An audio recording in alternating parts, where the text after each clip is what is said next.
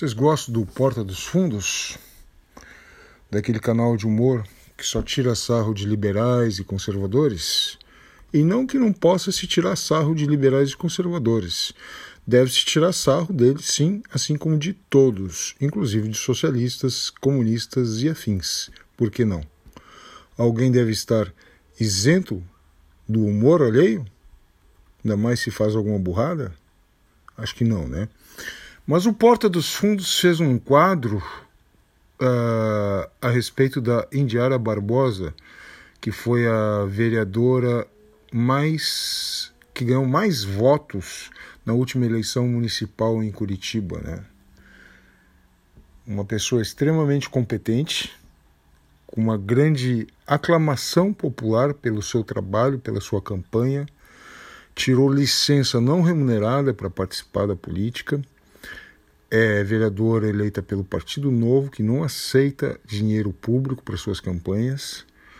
E eles fizeram um quadro, não com o nome dela, né, mas sim com uma personagem chamada Yolanda, mas fazendo referência direta a ela, né, dizendo que foi a vereadora mais eleita de Curitiba e tal, e fazendo uma ligação dela com os banqueiros, com a elite de Curitiba e tal. Eles não tinham o que dizer sobre a, sobre a vereadora, recém-eleita, então fizeram um, um quadro uh, assumindo que a personagem teria sido eleita só por causa de uma festinha privê, baixaria, né? E é extremamente sem graça. Né? Bom, é o seguinte, eu estava pensando aqui, né, sobre outra política famosa do estado do Paraná, que é deputada federal, chamada Glaze Hoffman, que obviamente vocês conhecem, correto? A Glaze Hoffman, deputada federal do PT pelo Paraná, ela foi acusada de fomentar Caixa 2. Ela tem um codinome chamado Amante na lista da Odebrecht, né, de políticos que foram financiados pela empresa com Caixa 2. E é engraçado que esse tipo de pessoa nunca deu motivo para difamação à guisa de humor idiota pelo Porta dos Fundos, né? Isso é muito estranho. Já uma pessoa que recém entrou na política, que tem realmente um histórico ilibado, de repente vira alvo de chacota, mas com uma coisa nada a ver, falando de sexo e tal. Quer dizer, isso mostra como o humor do Porta dos Fundos é criterioso, né? Como eles estão ali só mesmo para usar o humor como um tipo de arma contra aquilo que não lhes convém do ponto de vista político. Né? Isso fez eu lembrar de uma frase famosa atribuída ao Maquiavel, aos amigos, os favores, aos inimigos, a lei. Né? No caso do Porta dos Fundos, seria aos amigos os favores, aos inimigos o humor.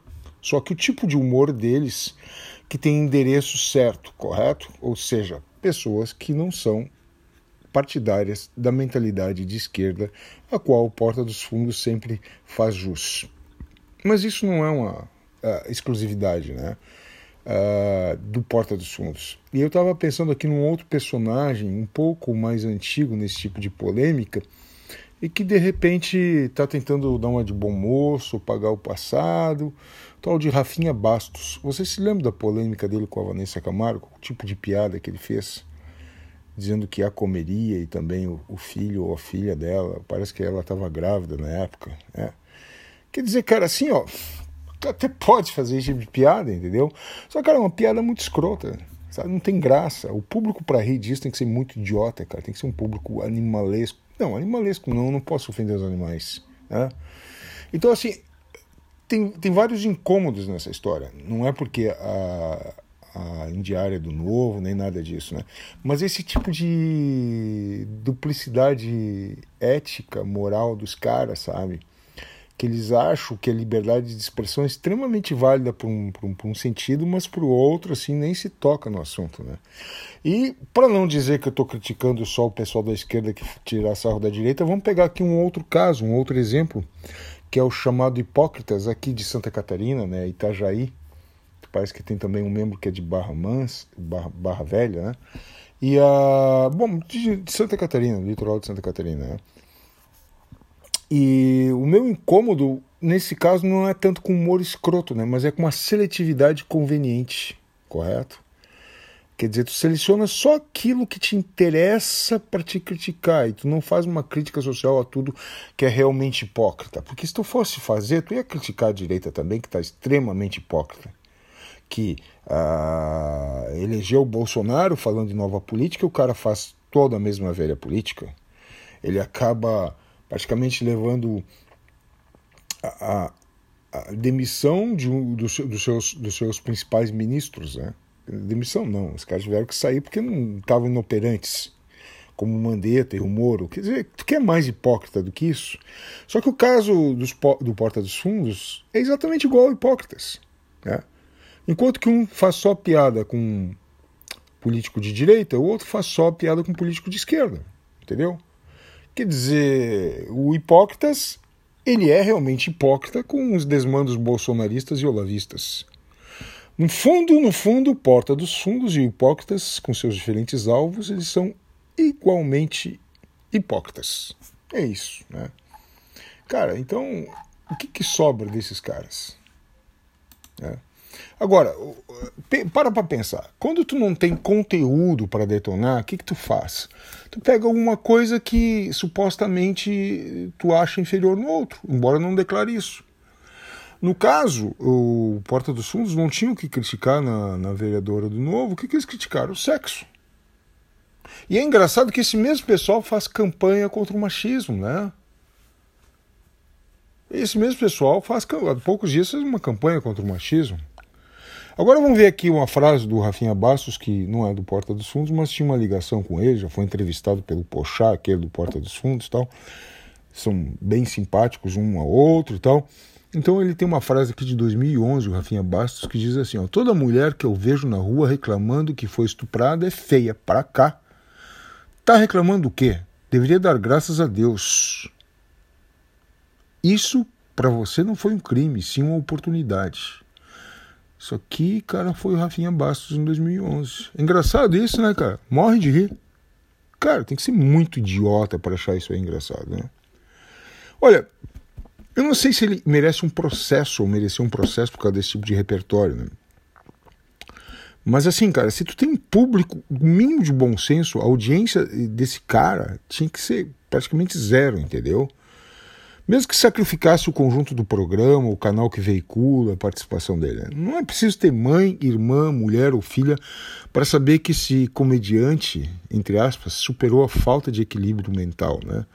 Que sacramentou a canalice total entendeu? Bom, já que se trata de liberdade de expressão, que ninguém está aqui para proibir o cara de ser idiota, né?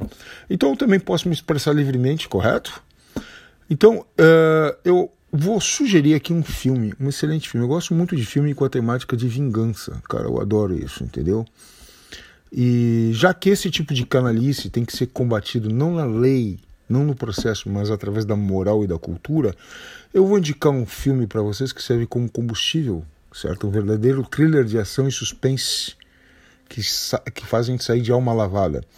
A Spit on Your Grave, uh, intitulado aqui no Brasil como Doce Vingança, de 2010. Né? Parece que tem dois, mas o primeiro é sensacional. Né?